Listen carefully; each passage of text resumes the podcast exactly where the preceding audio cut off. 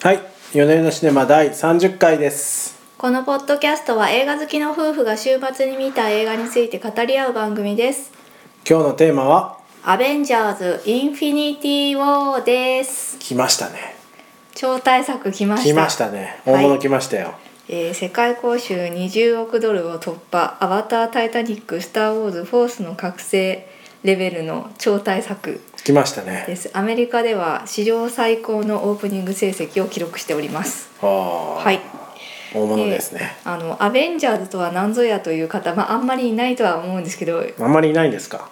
うんまあみんなそろそろ知ってんじゃないあもうそろそろ知ってますかね3作目ですからあえっ、と三作目ですかはいアイアンマンキャプテンアメリカ」といったですねマーベルコミックのヒーロー映画のヒーローたちが集結した、えー、と超ヒーローチームっていうのが組まれるんですねそれがアイあのアベンジャーズでして、えーこのシリーズも3作目になっています。はいとはいえですね、はい我々夫婦はい正直マーベルに詳しくないんですよ。まあマーベル素人が見たアベンジャーズというまあ立て付けで聞いていただければとそう思ですねいまあすのなのでマーベル詳しい方たくさんいらっしゃると思うんですけど我々の話からは何かこう詳しいことが新しい知識が得られるわけではない のでもしあの我こそはマーベルにはうるさいという方はもうここで離脱していただいてあ大丈夫です。そうですねはい、 はい、はいまあゆるりと行かせていただこうかと思いますはいはいえー簡単にあらすじを紹介しますと、はい6つすべてを手に入れると無限大の力を得るインフィニティストーンその石を手に入れ宇宙の半分を滅ぼそうとするラスボスサノスと最強ヒーローチームアベンジャーズが壮絶なバトルに挑む果たしてアベンジャーズは地球を宇宙を救えるのかというお話ですうんうんいやでもすごいかったですねすごかったですねアクシいやョンとかーあのですね 普通だなまた普普通のコメントがいきますけコメント来たど、まあ、アクションすごいなと思いましたいやーもうね「アベンジャーズ」一応地球上で今までやってたと思うんですけどもう宇宙になっちゃった あれ酸素とか大丈夫なんですか宇宙そういう細かいことは気そういうにしのなくていいんはあですそういうのはいいいいんですもうねねそうなんですよアイアンマンとかスパイダーマンとかもですね宇宙に行っちゃいますあのね普通に呼吸しててびっくりしますそうねですねこれまであのマイティー・ソーさんとかはですね宇宙にソウさんはもう無敵ですねソウさんは神様なんで割と自由にいはいろんなとこ行ってらっしゃるんですけど、自由あとはまですあ、ねガーディアンズ・オブ・ギャラクシー」の命名なんかはねまさにいいですね彼らはね、宇宙のはみ出し物ということでいいろいろうん言ってるんですけど、うんまあ、この地球を基盤にしていたアベンジャーズがついにもう宇宙進出ですよ。うんうんうんうんそうですね、はいもう話もね壮大すぎてよくわからなくなってきまし たねあのこれは「ドラゴンボール」がスーパーサイヤ人がどんどん強くなっていっちゃってもはやクリリンたちがついていけねえみたいな感じと似ていますね。似ているんですねまあでもあれですよねこうマーベルってこうなんかうまいうまいなっていうのもなんていうか大人な意見であれですけれども、はい、こう全部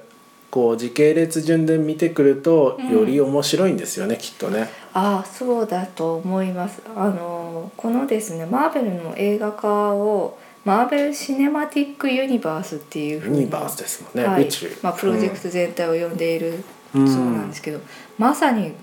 そのユニバースが結集したのがこの作品ではうなんいかそうとですね。思っていまして、ああのマーベル作品それぞれ似たような感じではあるんですけどちょっとずつテイストが違うんですよねターゲット層も違うかなと私は思っていて。まあそうでしょうね、はいきっと。なんですけどガチガチのマッチョなものからえっとそういったこうバラバラのキャラクターたちにそれぞれ見せ場を与えてうんそあうでげすて、ねなおかつそのコラボによって生まれる面白さっていうのもギそうですャねグとして取り込んでるんですよ。スパイダーマンはちょっとオタク担当みたいな感じなんですかね。おえスパイダーマンオタクじゃないよ。でもなんかこう途中でこうエイリアンの引引用とかしてあーあーた映画のね引用とかじゃないはですかしてます。うんフットルースはどうのこうのみたいな ああはいはいそうですね。ちょっとそういうオタクオタク向けのほらソウとかだともうねガチムチのガチムチの ガチムチ筋肉もりもりの筋肉もりもりがあったから、その、まあ、スパイダーマうんンはそのなんですかちょややややオタク向けのターゲット層なんじゃないですかね違いますかああスパイダーマンホームカミングっていう新シリーズなんですけれども、あの従来のスパイダーマンよりも主人公の年齢を若くしたんですよね高校生の設定にしていて、おーなんでまさにこの若い子向けのシリーズに変えてるんですうよ。ーんで、えー、とキャラクターもあの従来はもっとシリアスだったと思うんですけど、うんちょっと明らかなキッズっていう設定にしているので。うーんあまあそうなんですそねの謎めいたドクター・ストレンジさんとの掛け合いとかはちょっと笑いどころになってますうね。んそうですねそうですねちょっととぼけた感じがしてましたね、うんでねうんあとはあのキャプテン・アメリカキャプテンアメリカ出てきましたねはすごくあの生真面目な人なんですけど、うんうんうんそれとあの「ガーディアンズ・オブ・ギャラクシー」の面々っていうのはおふざけチャランポラチャラなンポラ人なたちなんであのあとグルートっていう木のキャラクターいるんですけどあーグルートって「アイアングルート」しか「アイアングルート」しか喋れないんですそうよ。の斧の取っ手になっちゃったやつ人ですね、はい、うんでそれがあのーまあキャップにキャップがですねその後で「I'm Steve Rogers」って答えるっていうシーンがあるんですけど、うんうんこれ面白かったですね。あなるほどあグルートのモノマネを知っててモノマネっあていう物かまねっていうかそれにそこのああの答えてあグルーートがそれしか喋れないって知らないんでなるほどねあそういう笑いどころがやっぱりあるわけなんですねそう。ってへえいうそのねこうあえて異質なもの同士を組み合わせて笑いにしてるっていうところがうまいなって思いましたね。なるほどなるほどうーんどのくらい見てるんですかその「ガーディアンズ・オブ・ギャラクシー」とか私見たことないですけどうああでも私もねそんなにたくさん見てないですよ。ーんえっとひとまずその前作のこれエイジ・オブ「エイジ・オブ・ルトロン」っていうの見てないんで、あーちょっとこれビジョンさんっていうのが誰なんやって思いましたね。ビジョンさんビジョンさん、うん確かにあの紫色のやつですねはいなんか人造人間らしいですねそうですね。人造人間いろいろ話というふうにですね前作を見ていなくてもなんとなくついていけるようにはなってるのでうんあ大丈夫です,、確かにまあそうですね見ていない方も大丈夫です確かにねちゃんと100%楽しむんだったらここまでは全部見た方がきっそとういいそんうでしょそうけうどねですねこの「インフィニティ・ストーン」っていうのもちょっとずつあの他のシリーズで出てきてんですよみね、たいですねうんう、んでなんかそれ見た時にそんなにねなん記憶に残ってなかったんですけどあ、うんなんか今回そういうふうに6つ揃えるとこうなるみたいな「ドラゴンボール」的な設定になったのかって思って、そこも驚きましたね。まあ、ゲームゲームシナリオみたいな感じしますよねあしましたね、うんまあ、CG もバリバリなんでちょっとゲームの世界に近いんですよそうですねボスキャラがボスキャラボス的らしい感じですもんね、うんただそのラスボス感のあるサノスさんなんですが、まあ、ちょっとこう悲しいねまあ、ちょっと人間的なところもそうそうドラマチックな要素も盛り込んでいまして、えー、と彼が養女にしているのが「まあガーディアンズ・オブ・ギャラクシー」のキャラクターであるガモーラっていう女性キャラクターなんですけど、まあ、彼女との間での愛憎劇っていうのが、えーこの映画の中でも大きな見どころになってるかなって思います。ガモーラは前のガーディアンズギャラクギャラガーディアンズ・オブ・ギギャャララククシーシーのシリーズからいるんですか。いまあす。あ、うんずそっとのいます時からそのサノスの娘だっていうのは伝えられてるんですか。うん、伝えられてそうるなんだ。ええじゃあサノスもその伝えられ辺てかるあのら。機械みたいな妹いたじゃないああ、いなんかあれ機械の妹なんだ。妹ともアンドロイ戦ドっみてたた、いな。はい、ええあ、そうなんだ。うーん。だから現在は若いしうーん。でまあその妹がね人質に取られちゃうんで、そうですね。今回はい拷問されてましたね。そうーんあそうなんですねへえうというまあいろんなキャラクターが入り乱れてるんですがこれうんうをんですね、一つの作品にまとめ上げたっていうのはすごいなって思いましたね。でこの脚本を書いているのがクリストファー・マルクスとスティーブン・マクフィーリーっていうコンビでしておーでこの人たちですねちょっとまた不思議なキャリアなんですけど「ライフ・イズ・コメディピーター・セラーズの愛し方」っていうほうほうほうコメディ映画ありましたねはい、うんやってる人なんですよ。へーでその他には「ナルニア国物語」っていう、まあでもそれはまあまあ、まあね系統としてはテイス似トがて大ます冒ね険。系でであのマーベル系をやってで「ウィンター・ソルジャー」あの「キャプテン・アメリカ・ウィンター・ソルジャー」っていう映画で、えー、と初めてこの監督のアンソニー・ルストとジョー・ルストっていう人たちなんですけど、と組んででまあ多分息があったんでしょうねう。ーんそういうわけで今回でも脚本に採用されておりますで。もあれですよねきっとこうまあ脚本クレジットされてるのはその方だとしてももうなんかこうチームチームでまあチーム戦でしょうねあーこれはね相当確かにそうかもしれない相当システマティックにやられてるでしょうね。はい、で監督はアンソニー・ルッソとジョー・ルッソでしうーんて兄弟かなんかとかですか。この人はもう兄弟ですねあでー兄弟で共同監督をやってるでこちらもですねコメディ畑出身なんですよねへ「ウえ。ェルカム・トゥ・コリンウッド」っていうコメディ映画を撮っていうーまんすなる、ほどでえね。ー、とキャプテンアメリカ、ウィンター・ソルジャーシビル・ウォー・キャプテン・アメリカの監督をしてこの「アベンジャーズ・インフィニティ・ウォー」にうーん監督として起用されてますなるほで私ね「シビル・ウォー」っていうのを見てないのでど。はいはい。あのどうやら名作らしいっていう噂は聞いてるんですけどう「ーんキャプテンアメリカ・ウィンター・ソルジャー」は確かにあの傑出した面白さだったと思いま傑す出した面白さでした。それまでの「キャプテンアメリカ」よりも断然面白かっうたーんそうなんですね。見た気がするんだけど、うんどれがどれだか混乱してしまい、何でしょう空間の使い方がほ。対策っぽくてかっこいいううーん。まあありますから贅ね。沢なんアでクすシよョンアねクションそうア表ク現シとョンもまあその肉弾戦とその空間を広く使うってういうーん見せ方とを両方できてるなっていう感じしましたうーね。んなでるなほどまた上から目線でうん まあまあいいいいんじゃ素晴ないらしく「ウィンター・ソルジャー」面白かったんで、う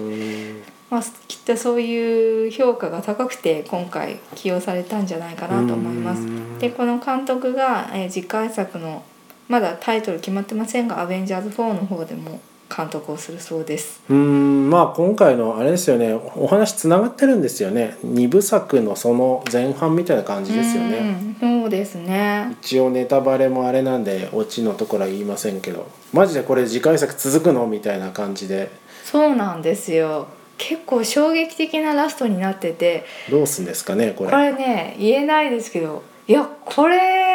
続けられんのぐらいの衝撃的なラストでしたよ。夢夢落ちなんじゃない ですか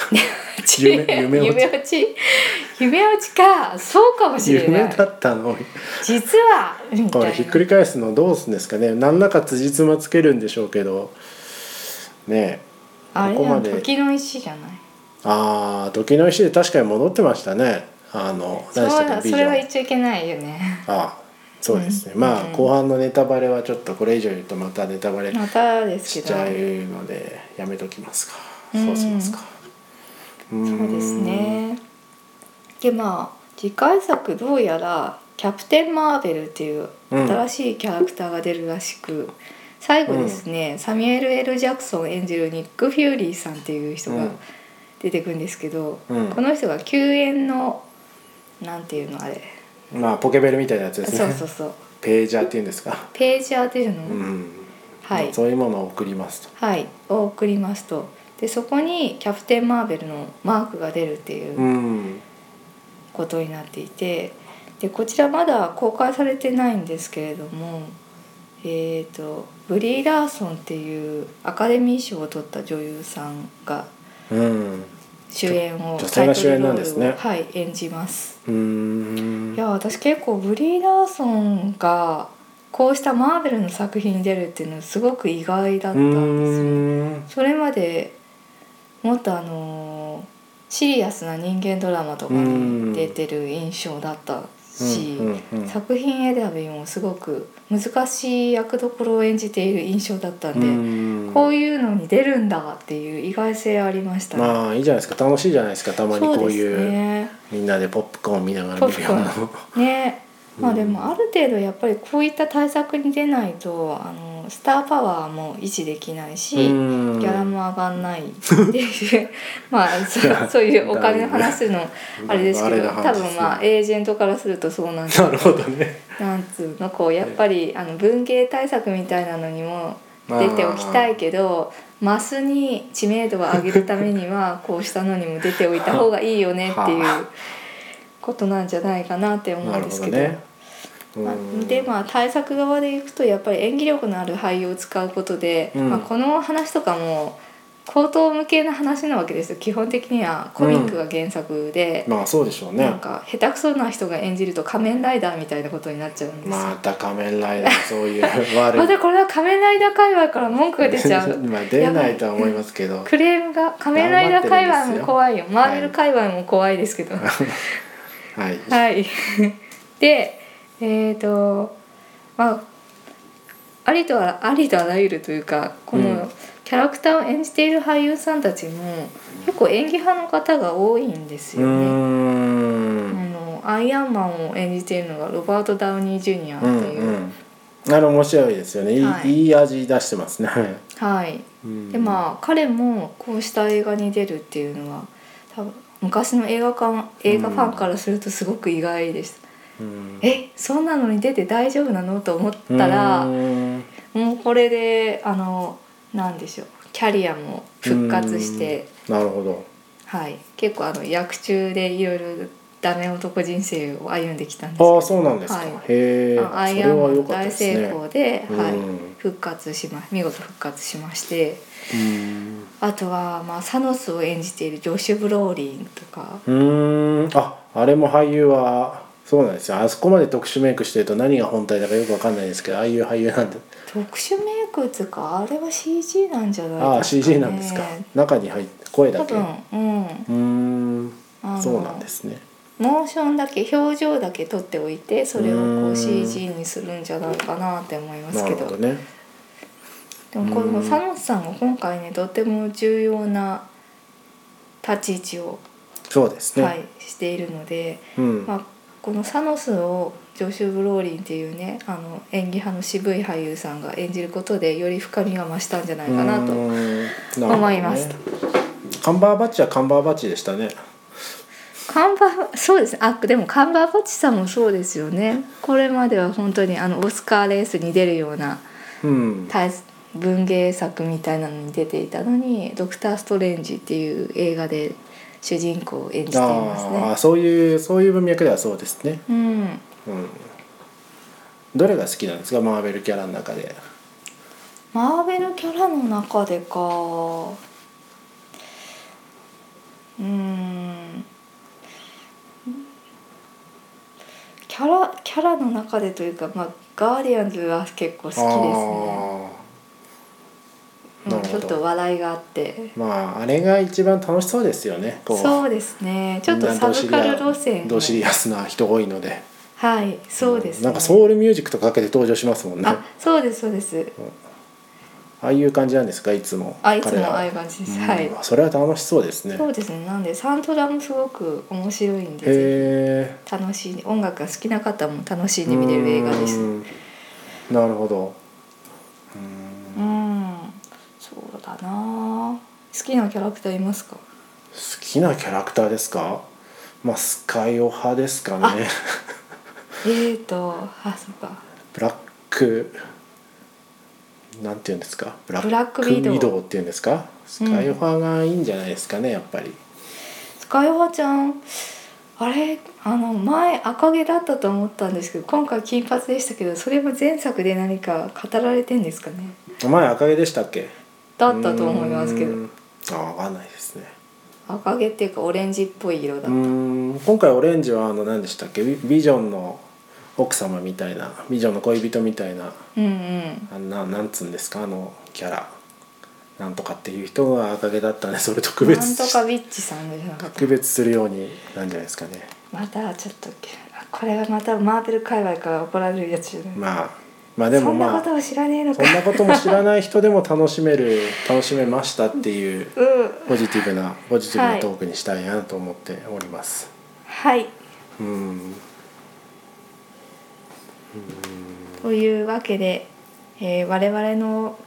ようなですねアベンジャーズ素人もある程度楽しめる作品になっておりました。うん、でやっぱりなんかちょドクター・ストレンジとかギャーディアンズ・オブ・ギャラクシーとかブラックパンサーとか見たことないのもあって、うんまあ、機会があれば見てみようかなと思うんでやっぱこれはこういいですねビジネスとしてはそうですねそうそうそういいんじゃないですかつながりがあって、いろいろ見てまとめを見る人もいれば、まとめからこう遡って見る人もいるとそうですね言いますかね、うんそうそう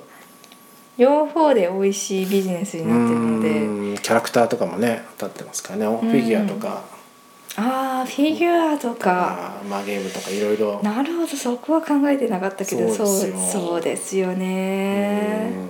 というわけでいやまあ考えてみればすごく不思議ですかねこうコミックが原作の映画がこれほどまでに全世界で支持をされている。うーんうーうんんでもなんかこうやるべきことっていうのはすごく分かってるなっていうこうね自分たちのやり方みたいなのがもう出来上がってるんだろうなっていう完成度の高さ感じますね。うんでもうん映画とやっぱりアクション映画としてあの最高峰にありますよね今ね、うんうんそうエンターテインメント映画の今の最高峰だと思うので、うん、まああのちょっとこういうの好きじゃないんだよねっていう方も見れば、まあこれはって思うよ うなシーンがたくさんあると思まう。あ無理して見る必要はないと思いあますそうですかえ結え構でも今回すごかったっす。あーいやーすごかったねいや2時間半ぐらいあっ長てい最初長いなっ長てい思ったんですけど私興奮して最後まで見てしまいましたね、だいぶ長いですね。いやーうんほんとなんか一つ一つのあのバトルのシーンがそれぞれのクライマックスぐらいのレベルにあったうんそれぞれって過去作のうん、にあったのでうん本当にこれは退屈しないうん、目が離せない映画になっております。うんはいそんなところですかね。そうですね。う。うんあとまあ言っちゃなんですけどこうマーベルもね10年ぐらいやってるんでみんなちょっと老けてきたなっていうのを感じましたああね。ーそうでしょうねそれしょうがないですね そうですね。そうですね確かにもうアイアンマンの最初から数えたら10年ぐらい経ってんですかねそうですすね。あの最初そのトニー・スタークとフォッツが結婚するっていう話出てくるんですけど。あなんかようやくかいみたいな感じしましたよ ね二人も結構いい年なんじゃないのみたいなこと気になっちゃいましたねまあでもいいですねまあそういう登場人物のなんていうかその些細な年の取り方までき共感するっていうのはいいんじゃないですかねまさにシネマティックユニバースって感じでああ面白いそう楽ですしねみ方なんじゃないかなと思いました、年をはいうんキャラクターたちと一緒に年を重ねてそうですねはいはいいいんじゃないですかねはい。そんなところですか。なんてぐだぐだなんでしょうかまあはい、いいですかはい。では今週はこの辺ではい。ありがとうございましたありがとうございました。